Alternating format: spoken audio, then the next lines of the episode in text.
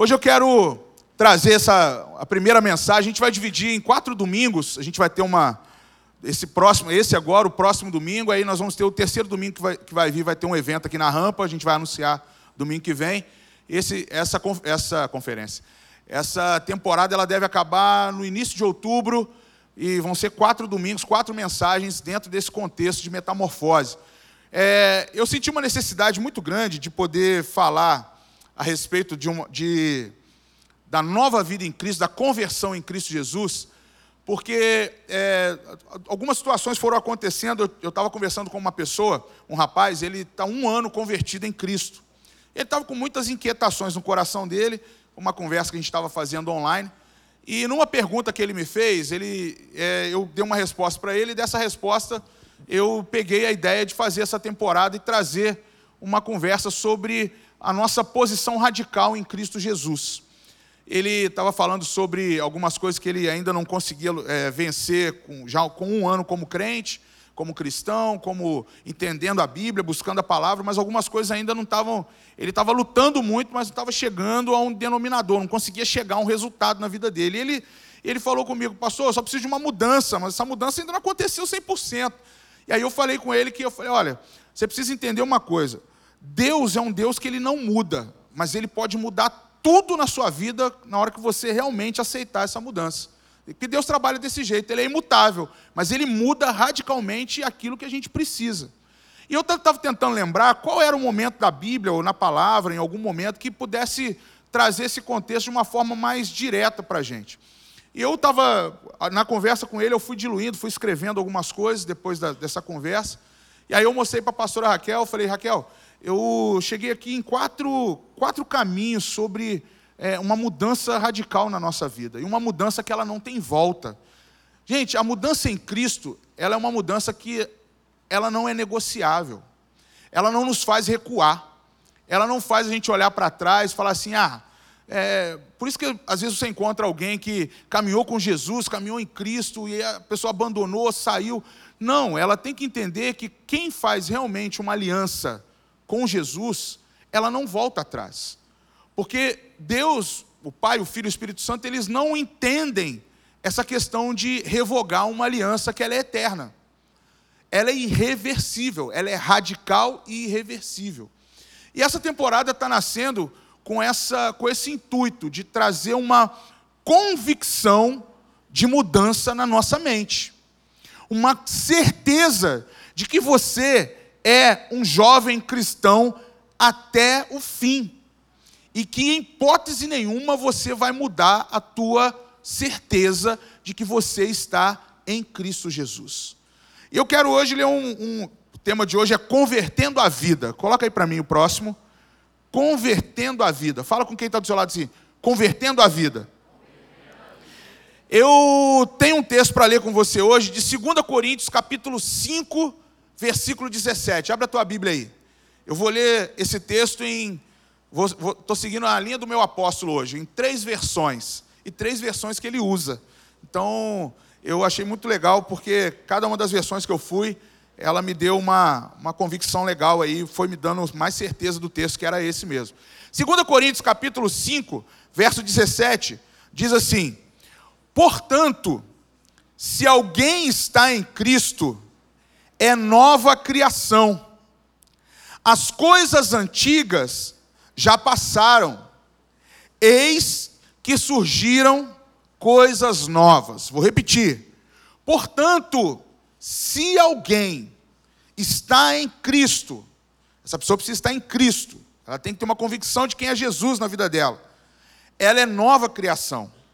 As coisas antigas já se passaram, eis que surgiram coisas novas.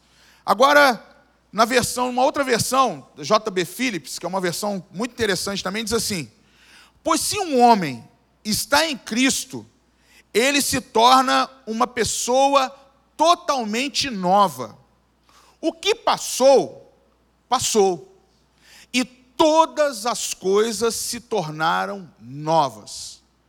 Vai pegando essas palavras e vai colocando hoje na tua cabeça durante a mensagem porque eu quero que você trabalhe hoje aí o campo da tua mente. Como diz a, pastora americana Joyce Meyer, ela que vendeu milhões e milhões de livros, chamado Campo de Batalha da Mente. Tanto é que tem o campo de batalha da mente para crianças, o campo de batalha da mente para adolescentes, o campo de batalha da mente para homens, mulheres. O, nossa mente é um campo de batalha. Todas as vezes que nós temos o desafio ou temos uma proposta do Senhor para mudar a nossa vida, muito facilmente a gente tem a capacidade de resistir. E o apóstolo Paulo ele está trazendo aqui, é, não só no capítulo 5 de 2 Coríntios, mas desde o capítulo 4, ele está apresentando para Corinto sobre as novidades, sobre a nossa capacidade de viver o novo, a nossa capacidade de viver o novo, mas não é só o novo, uma nova casa, uma nova, um novo carro, é uma nova, um novo estilo de, de cabelo, uma nova roupa, não é isso. Mas ele fala a respeito, ele usa esse paralelo também, você vai ver daqui a pouco, eu vou falar com você. Mas ele quer que a nossa mente comece a transicionar para as grandes mudanças que o Senhor é capaz de realizar. Quando às vezes a gente fala em versículos como esse, pega ele assim, parece que ele está é, sendo tirado de contexto, mas quando você começa a ler sobre o ministério da reconciliação, quando você começa a ver sobre a esperança do crente, que é o capítulo 4 e 5 de Coríntios, o apóstolo Paulo está falando assim: você pode estar vivendo um momento de sofrimento agora, você pode estar vivendo um momento de dor agora. Hoje eu estava até compartilhando isso com uma, uma jovem da igreja, que ela falou assim para mim hoje, essa é a frase que eu ouvi dela. Pastor Sidão, eu vou completar semana que vem 37 anos de idade. Nos últimos 10 anos da minha vida eu só sofri. Hoje eu estou aqui sentado no banco, hoje de manhã no culto, eu estou sentado no banco da igreja, e o que eu tenho hoje somado nesses 10 anos de vida é só um cachorrinho. Ela falando comigo, tava, ela estava no banco de trás, conhecida minha de muitos anos na igreja. Quando ela falou aquilo comigo, eu falei assim: Senhor, agora eu estou começando a entender o porquê o Senhor está me dando uma palavra com o tema de metamorfose, e eu preciso preparar a juventude da igreja para entender que vão vir dias difíceis, vão vir dias de dor. O apóstolo Paulo está escrevendo essa carta vivendo exatamente isso. Porém, ele fala assim: a nossa, a, a minha vida não está pautada no que eu estou vivendo agora, mas naquilo que o Senhor está me oferecendo para o meu amanhã é a esperança do crente. Ele começa a falar aqui, quando você lê o capítulo 5, você vai lendo ele todinho, você vai ficando extasiado. E quando ele chega aqui no verso 16, 17, no verso 18, ele fala sobre aliança, reconciliação. E ele traz esse versículo trazendo exatamente uma novidade de vida, de mente para nós. A ponto dele chegar e ele falar, tá, coloca na versão da mensagem para mim, que eu gostei muito quando o Eugênio Peterson trouxe essa, essa versão aqui. Agora olhamos para dentro e o que vemos é que qualquer um unido a Cristo tem a chance de um novo começo. Fala assim, para quem está do seu lado, você tem a chance de um novo começo hoje. E é criado de novo. A velha vida se foi. Fala assim: a sua velha vida se foi uma nova vida floresce. Vai falando para ela aí. É demais, não é? E esse adendo aqui de baixo é do autor da, do Eugênio Peterson na mensagem. Quem está com a mensagem aí vai poder ler aí. E ele ainda fala: Isso é demais. Olha só, gente, pensa comigo. Você sair de uma velha vida e poder ser proporcionado em Cristo Jesus uma nova vida reconciliada com Ele. A chave desse texto está aqui, ó. Agora olhamos para dentro e o que vemos é que qualquer um unido a Cristo, é só você se unir a Cristo. O que mais dificulta para nós é que a gente está se unindo a muitas coisas, mas a gente não entende que o poder da reconciliação é em Cristo Jesus. Aquele que tem a sua salvação em Jesus, una-se a Ele. É que o apóstolo Paulo está sendo sugestivo e muito bem posicionado aqui. Mas vamos lá, que tem mais. Então hoje eu quero falar com você sobre mudança. Fala assim, hoje o papo é de mudança. A conversa hoje é: eu preciso mudar algo na minha vida. Fala. eu vou te perguntar: Em que área você está precisando de uma mudança muito grande? Pensa aí. Vou te dar 10 segundos para você pensar. Pronto. Então, qual é a área? Você deve saber muito bem. Eu não acredito que tenha outra pessoa que conheça você melhor do que você mesmo. Eu não acredito que a ausência que você tem hoje de algo, você não vai identificar rápido. Hoje, muitos de nós, a nossa sociedade, ela acrescenta em nós um vazio muito grande, porque nós temos opções demais. E opções demais nos dificultam muito a fazer a escolha certa na nossa vida. Que mais encontramos hoje são jovens decepcionados, jovens carentes, jovens infelizes, jovens distraídos. Mas a nossa capacidade no Senhor é de nos dar um foco, de nos dar uma oportunidade de uma mudança verdadeira, uma mudança radical, uma mudança irreversível. Mudança é o quê? A mudança é uma das mais importantes dinâmicas que Deus incentiva para a igreja e na igreja. O Senhor, por meio da sua multiforme graça, nos apresenta uma, um dinamismo para que essa mudança chegue até a mim e a você. Não é só uma mudança, talvez, numa condição financeira, mas ela acontece. Não é só uma mudança em você ter velhos hábitos, onde você entrega os seus velhos hábitos para viver agora novos hábitos, como um cristão. Mas é uma dinâmica que vai acontecer para que isso tenha uma realização na sua vida.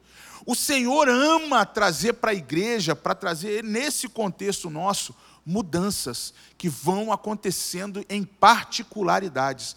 Cada um de nós aqui está vivendo um nível de mudança diferente.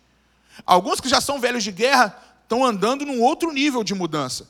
Os que estão chegando agora estão começando a entender que é uma mudança que precisa acontecer. Em Cristo, essa mudança ela é radical e irreversível. Fala assim, radical. E não tem volta. Então fala assim: se liga. Não volta atrás, não. Não olha para trás, não. Não, pode olhar e falar com quem está atrás aí na fileira. eu peguei uma frase, eu estava lendo o comentário bíblico do Hernandes Dias Lopes sobre a segunda carta aos Coríntios. E ele cita um comentarista bíblico, o William MacDonald, que ele coloca uma. Passa o próximo para mim que ele faz um comentário muito interessante. Ele diz assim: entende, o próximo, por favor, isso. Ele fala assim, ó, entende que Paulo não está falando aqui sobre novos hábitos. O apóstolo Paulo não está falando sobre novos pensamentos. O apóstolo Paulo não está falando sobre novos desejos. O apóstolo Paulo, em momento algum, está descrevendo sobre esses desejos de uma novidade em Cristo. Mas Paulo não estaria descrevendo a prática do cristão, mas sim a posição do cristão. Tudo que é relacionado à nossa prática, isso vem muito da nossa vontade. Aquilo que eu quero fazer e aquilo que eu não quero fazer. Agora, quando se trata do posicionamento, aí já é Cristo querendo que você realmente mude algo em você. Então preste muita atenção, porque às vezes falar de uma mudança significativa na sua vida, você vai pensar que é uma mudança financeira, uma ascensão profissional. Vezes você vai pensar que é uma mudança no seu estilo, nas suas amizades, na sua classe social. Às vezes você vai achar que a mudança é no carro que você tem, que é no poder aquisitivo. Isso tudo está relacionado a hábitos, desejos, nossas vontades. Mas o apóstolo Paulo está dizendo para nós aqui que é na nossa postura, é na nossa posição. E a posição do cristão é uma posição radical, gente. Não é uma posição negociada. Não é uma posição desvalorizada. É algo que está muito relacionado ao quanto você deseja que Cristo faça parte da sua vida definitivamente. Quando você aprende isso aqui, você sai daquela classificação de que no sufoco eu procuro a igreja. Na merda eu procuro o pastor. Na hora que eu estiver atolado em engano, em coisas que eu estou fazendo, decisões erradas, eu vou lá e procuro o meu líder para me ajudar. Eu procuro para me orientar. Eu vou agora fazer tudo que eu tenho que fazer. Não. A posição do cristão, e aqui eu vou pegar você para entender o que Paulo está dizendo, é: quando você se une a Cristo, não tem mancada mais.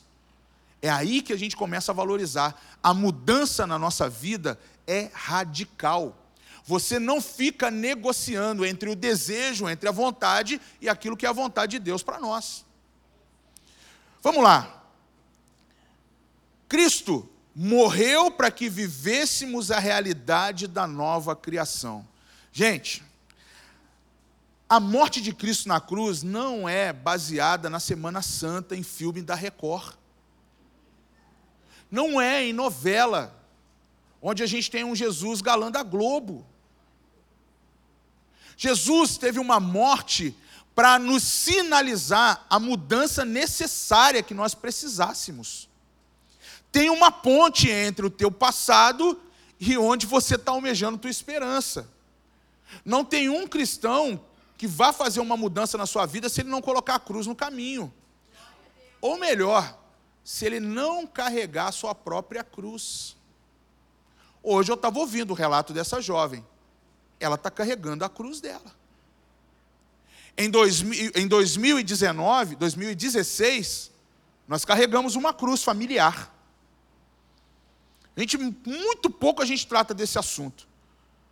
Nas últimas, nos últimos meses, no último, último ano, eu e Raquel, nós dificilmente temos tocado em assuntos que têm sido de uma vida de sofrimento para nós.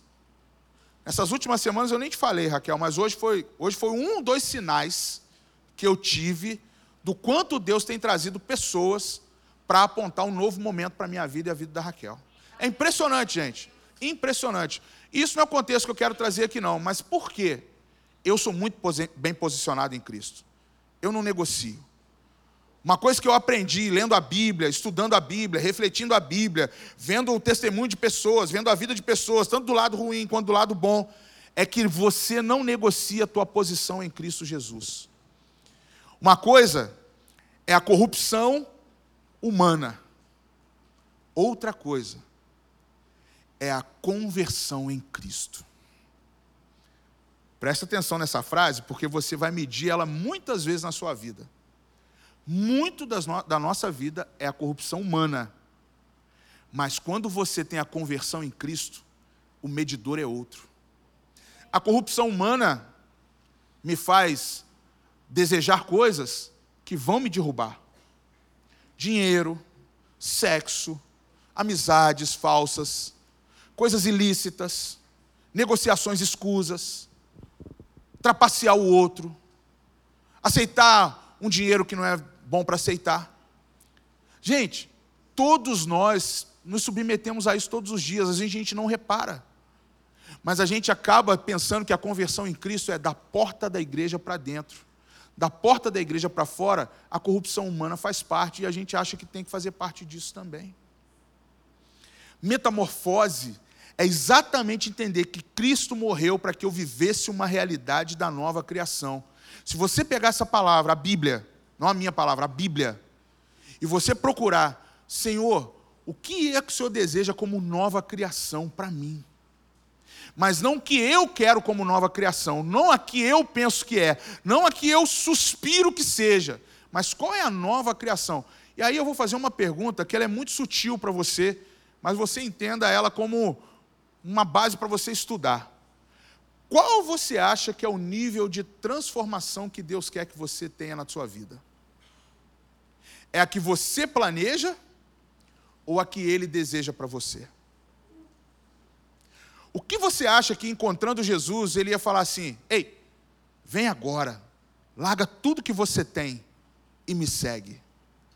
O que você tem para abrir mão hoje que você pensaria duas vezes se ia seguir a Cristo ou se ia voltar para fazer o que você tem que fazer? Esse radicalismo é um radicalismo que a palavra de Deus está nos cobrando.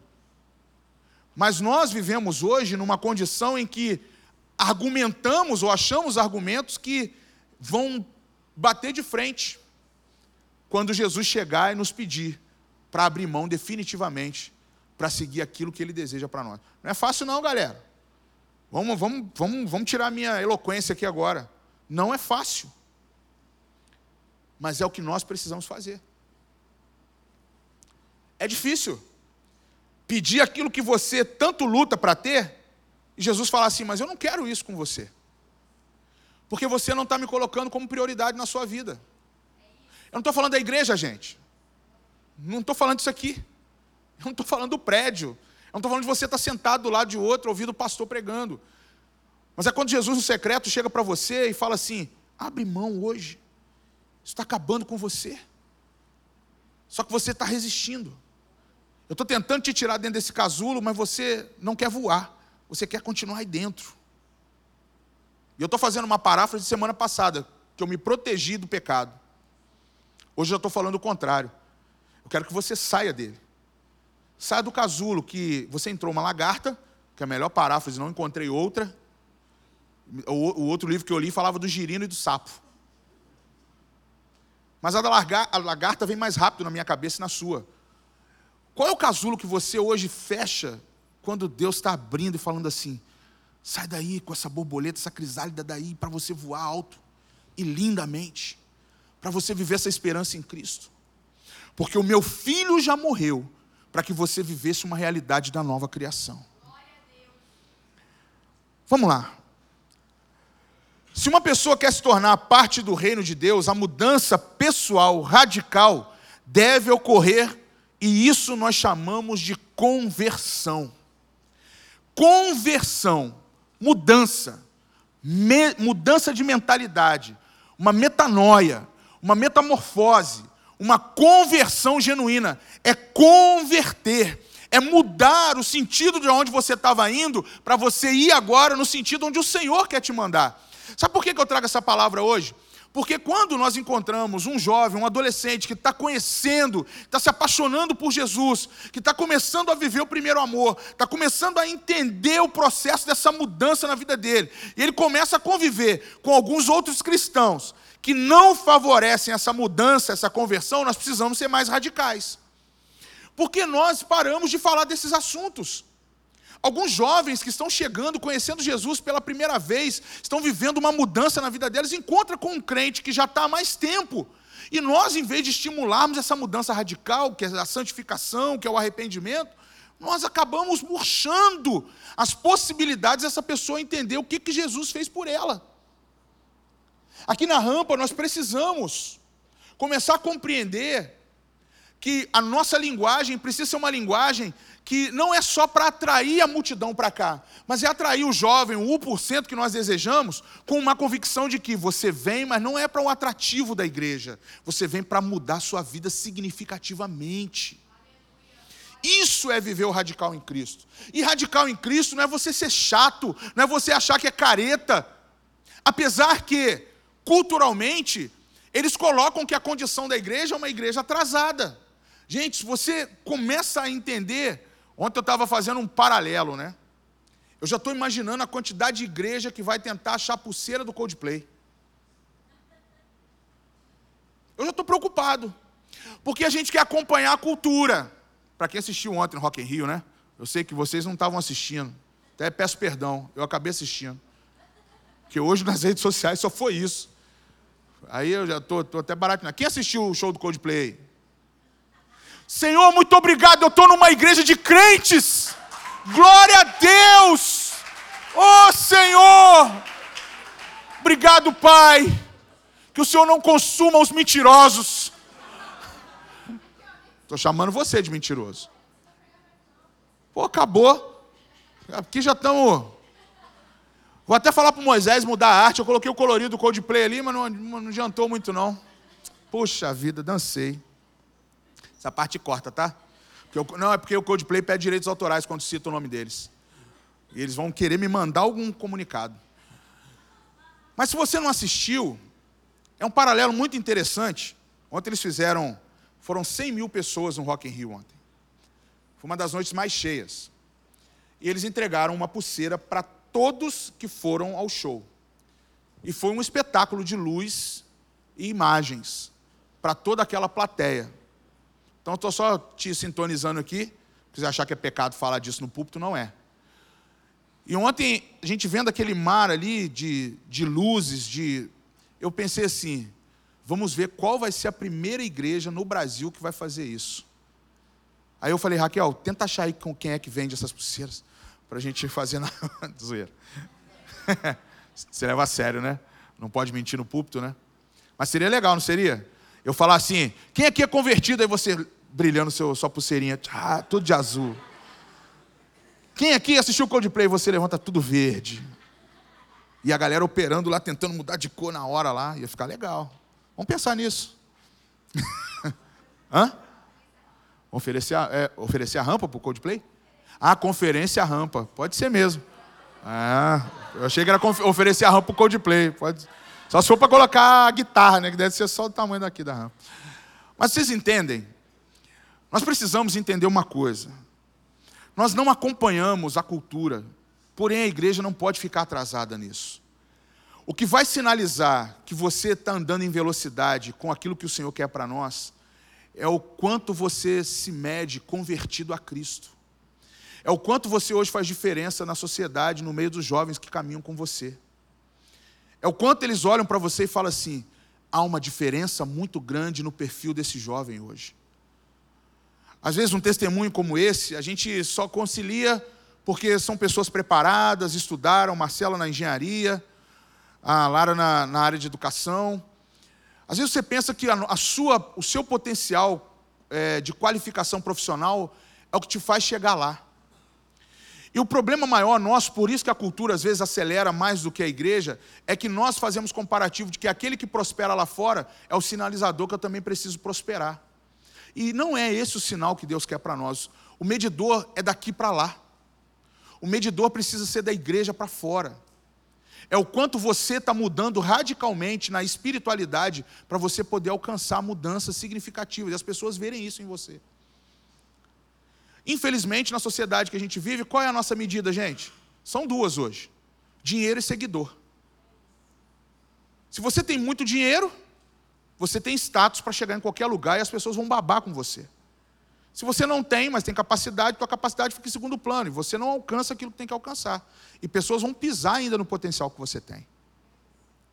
Mas quando você tem potencial aos olhos do Senhor, outros que estão com o potencial do dinheiro nunca vão entender o potencial que Cristo acrescenta em você. Aí a mudança acontece. Eu vou tornar a dizer aqui algo que eu disse já há mais de cinco anos no encontro 120 no mesmo lugar. Não é uma profecia minha, é de um pastor americano chamado Rick Joyner.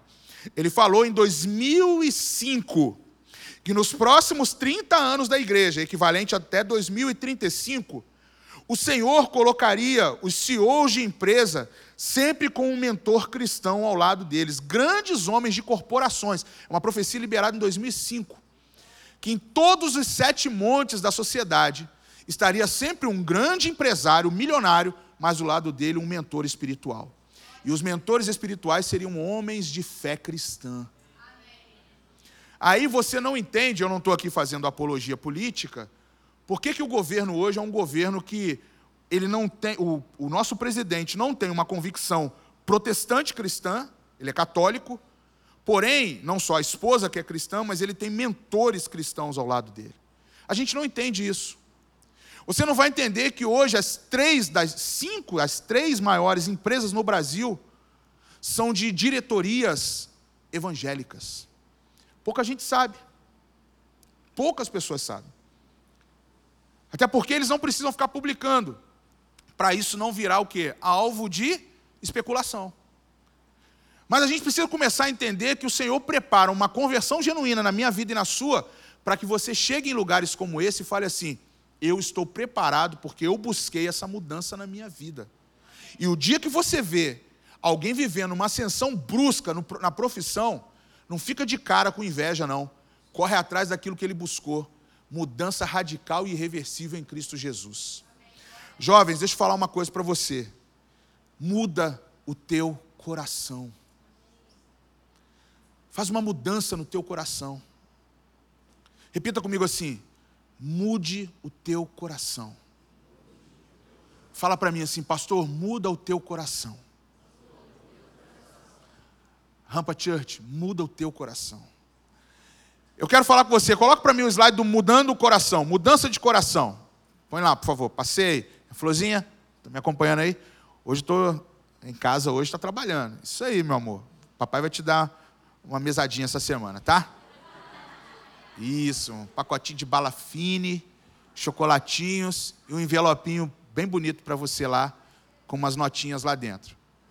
E um álbum de figurinhas da Copa também. Não o álbum da Copa que o Richard coleciona.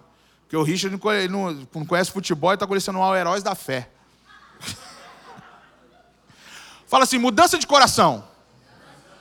Abra sua Bíblia comigo, ou leia aqui comigo, Ezequiel 36, 26. Eu quero mostrar para você o caminho final ou inicial de uma conversão genuína. Eu estou falando com você de conversão, não é verdade? Então, o que é a conversão para nós? Conversão é o quê? Ezequiel 36, 26 traz uma base muito interessante para nós entendermos o que o Senhor propõe para mim e para você. Darei a vocês um coração novo, fala assim, coração novo. E porei um espírito novo, fala espírito novo e você em vocês. Tirarei de vocês o coração de pedra, fala, coração de pedra. E lhes darei um coração de carne. Isso, pode falar. e aqui, traduzindo para algumas outras versões, um coração convertido. Um coração voltado para as coisas do Senhor. Deus aqui, ele está falando à nação de Israel num tempo onde eles estavam totalmente endurecidos com a posição que Deus queria dar para eles. Deus falava e eles resistiam. Deus mostrava e eles não sabiam. Deus comunicava e eles fingiam que não ouviam. Até o ponto de que Deus manda Ezequiel liberar uma palavra e fala assim: olha, diz para eles que eu vou dar um coração de carne, que eu vou é, converter o coração deles, eu vou tirar esse coração de pedra e vou transicionar esse coração. O Senhor, Ele quer mudar aqueles que não compreendem, e eu tenho sentido que a nossa geração precisa de uma conversão de coração. Você sabe onde está teu coração? Você sabe onde está teu coração? Onde está o teu coração hoje? Para quem sabe que está no peito, ok. Beleza. Mas ele bate pelo quê? Qual é a motivação do teu coração? Ezequiel libera: darei a vocês um coração novo. Você já se perguntou se você precisa de um coração novo? Eu tenho me perguntado isso nas últimas semanas, literalmente. Para quem não sabe, eu acho que eu nunca contei, se eu já contei, meu pai, quando veio a falecer, fizeram 10 anos, é, meu pai passou mal na rua, caminhando, estava fazendo uma atividade, e ele teve um primeiro infarto, com 61 anos de idade. Chegou em casa, indisposto, minha mãe é, não entendendo muito, ele falou que estava passando mal, aí, ele, aí minha mãe falou, olha, vai amanhã no médico para você ver. Meu pai voltou no médico no outro dia, passou mal de novo, passou mal na cadeira do, do hospital.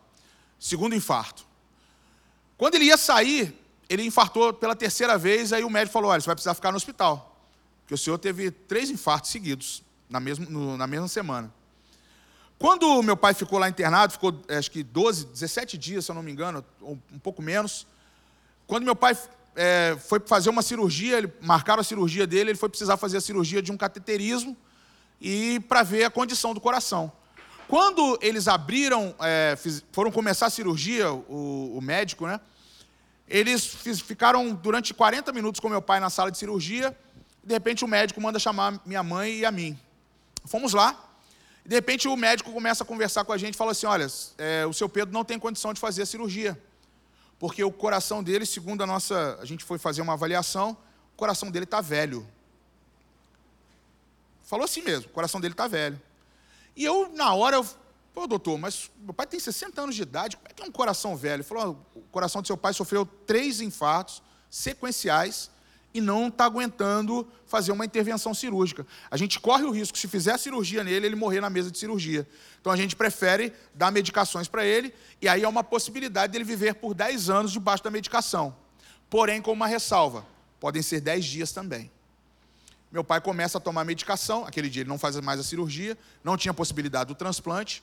Meu pai vai lá, começa a tomar remédio, Dez dias depois, meu pai falece. Dez dias cravado. Coração velho. Quando eu estava lendo essa palavra de ontem para hoje, eu, a primeira coisa que me veio na cabeça é a pergunta: como anda o nosso coração? Meu pai era um jovem de 60 anos de idade, muito gente boa. Pensa uma pessoa carismática, todo mundo gostava. 60 anos de idade, mas dentro do peito dele um coração velho. E aí, qual é a paráfrase que eu faço, ou qual a analogia que eu faço? Será que nós aqui, vocês muito jovens, será que vocês não estão com um coração velho para Jesus? Será que o seu coração não está petrificado para Jesus? para que ele possa pegar e realmente fazer o que ele deseja fazer. E a gente às vezes resiste porque os desejos da carne estão mais nos dando vontade do que aquilo que Jesus quer fazer, e isso está o que? Massacrando o nosso coração, envelhecendo o nosso coração. Vou devolver a pergunta para você mais uma vez. Como está o seu coração? Ou onde ele está? A metamorfose que eu quero que aconteça hoje não é uma metamorfose só da sua mente mas você precisa fazer no teu coração também. Jovens, pensa no que eu estou falando hoje. Converta o teu coração. Pega esse texto de Ezequiel. Talvez você faz assim, Senhor, me dá esse coração aí que o Senhor fez com a nação de Israel. Avalia, talvez você está com um coração excelente, você está voltado para o Senhor, você está 100% na tua santidade. Mas se você não tiver, Coloque teu coração no Senhor hoje. Esse texto ele tem ainda um outro que me chama a atenção, que foi Jeremias 31, 31, que diz assim, ó: Estão chegando os dias, declara o Senhor, quando farei uma nova aliança. Fala assim, o Senhor quer fazer uma aliança comigo. Com a comunidade de Israel e com a comunidade de Judá não será como a aliança que fiz com os seus antepassados, quando os tomei pela mão para tirá-los do Egito. Porque quebraram a minha aliança, apesar de eu ser o Senhor deles, diz o Senhor. Esta é a aliança que farei com a comunidade de Israel depois daqueles dias. Declara o Senhor: porei a minha lei no íntimo deles, e a escreverei nos seus corações. Serei o Deus deles e eles serão o meu povo. Feche seus olhos por alguns minutos. Deixa eu só ler esse texto com você de olhos fechados. E preste atenção na frase. Não abre seus olhos, não. Porei a minha lei no íntimo deles, e a escreverei nos seus corações. Serei o Deus deles, e eles serão o meu povo. Porei a minha vontade no íntimo dessa nova geração eu vou escrever versículos, promessas, palavras no coração deles. Farei do íntimo deles manancial de água viva. Colocarei o amor do meu filho, Jesus, no coração de cada um. E assim eu serei reconhecido por eles como o único Deus das suas vidas. Eu vou colocar o coração do meu filho no íntimo deles. Eu vou colocar a palavra do meu filho no íntimo deles, para que eles reconheçam que eu sou o Senhor. Não serão as leis do passado, não serão os desejos da carne, não serão o que os olhos estão desejando, mas eu colocarei as palavras, as minhas palavras e a vida do meu filho no coração deles, para que eles reconheçam que eu sou o Deus deles. Sabe o que Jesus colocou no teu coração? O sangue de Jesus. Foi o sacrifício para que eu e você hoje pudéssemos reconhecer isso. Pastor Sidão, como eu consigo converter isso na prática lá fora? Muda a sua vida. Se posicione como um jovem cristão no meio em que você está vivendo hoje. Sofra, mas sofra a metamorfose que você precisa viver. Tem muita gente que não vai entender mesmo, porque não quer. Mas aquele que abre o coração e deseja, essa mudança vai acontecer. A primeira mudança que precisa acontecer é a mudança da conversão. Uma promessa tem transformação na nossa vida a partir de como? O arrependimento significa mudança. A conversão constitui uma mudança. A regeneração é a mudança que você precisa. O que mais? A transformação equivale a uma mudança na sua vida. E por último, a santificação também é uma mudança. Galera, é o que você deseja com o Senhor que vai fazer toda a diferença hoje. O que, que você deseja com o Senhor? Frequentar a igreja? Pronto, acabou aqui, todos para casa. Agora você quer uma mudança? Pronto, mude. Vamos mudar, gente. O que, que falta para mudar? O que, que falta para devolver a tua vontade com o Senhor? Pastor, eu preciso de uma igreja que me sacuda, que bagunce comigo. Vem para o meu gabinete. Mas você vai precisar sair dela mudado. Você tem que sair da minha sala mudado. Porque perder meu tempo também para ouvir asneira e você não mudar nada, eu também não vou perder meu tempo de ficar gastando o evangelho que eu tanto zelo para um jovem que não quer nada. Agora, se você quer muito, tem uma igreja para você. E tem uma igreja para os seus amigos que estão precisando da salvação. Cadê eles? Tá muito cômodo, não tá, gente? Tá muito bom, não tá? Eu estou aqui, eu estou dentro da minha redoma, estou isolado do pecado, estou tranquilo. Mas os nossos amigos, todos eles, no prazer do Coldplay, temporário de duas horas, perdendo a salvação. Todos os dias, a porta do inferno continua aberta, recebendo os nossos amigos. Só que eu e você, convertidos, a gente consegue trazê-los para a presença do Senhor. Não traz seus amigos para a igreja, não. Traz eles para a presença do Senhor. Traz os seus amigos para a conversão em Cristo. Traz os seus amigos para a metamorfose que eles precisam viver. Talvez alguns de vocês estão precisando trazer os irmãos. Dentro da sua casa, você sabe que tem pessoas que não estão convertidas. Ontem eu fui conversar com a minha mãe. É muito difícil, gente. Como pastor de ministério, prego para jovens. Às vezes eu vejo ainda o coração da minha mãe duro. Mas eu falo com ela, eu luto com ela, faço aquela, aquela batalha de filho que ama. E falo, mãe, meu maior desafio, mas é o meu maior desejo, é ver você prostrando para Jesus. E eu quero que você tenha essa sede como eu tenho. Eu quero que você tenha essa sede, não só com talvez um parente seu, mas ter com a nossa geração, gente. Olhar para um jovem que estava vivo na igreja, amando, vivendo em comunidade e hoje não quer mais nada. Pelo contrário, está indo contra aquilo que nós vivemos. Viveu tanta intensidade com o Senhor e hoje fala mal.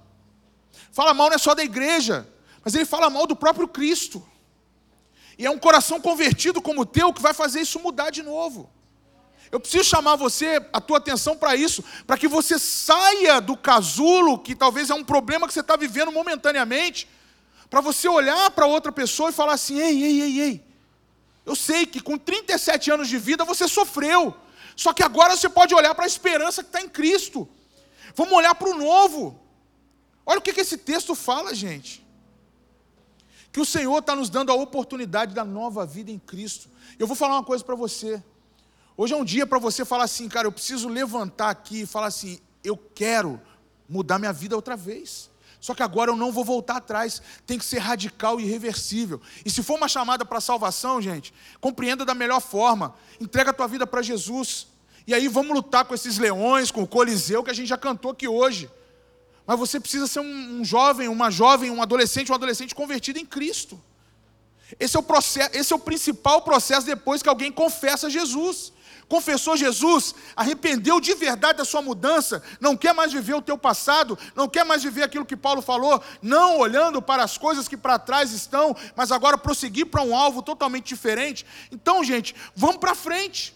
Não olha para trás mais não. Não vamos tentar recuar, não vamos tentar deixar alguém puxar, ou o inimigo tentar te soprar, ou então alguma coisa do teu passado vir te visitar, mas luta contra isso. Essa é a conversão genuína que todo crente precisa viver. Porque senão você nunca vai viver as promessas que o Senhor tem para você. Vão ter lutas sim. Eu tá aqui alguém especialista em sofrimento. Mas eu posso falar para você, é muito melhor os benefícios que Jesus oferece. Sabe para quem eu queria estar pregando isso? Para não crentes. Mas eu preciso da tua força. Porque você chega onde eu não chego. Você fala onde eu não falo. Você está com acesso a adolescentes e jovens que eu não tenho. Hoje me chamam mais para falar em igreja. Eu falo, Senhor, será que eu vou ter que mudar minha veia para poder ir para a rua, abrir mão da rampa?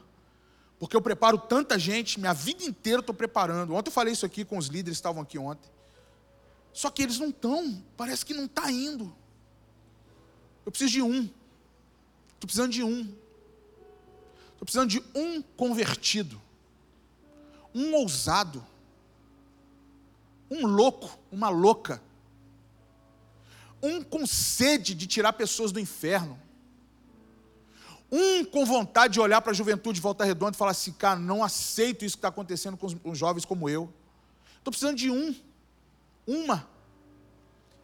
Estou precisando de um convertido no seu coração. Estou precisando de um com coração de carne para arrancar o coração de pedra dessa galera que está aí fora. Gente, como a gente está encontrando jovens com coração endurecido.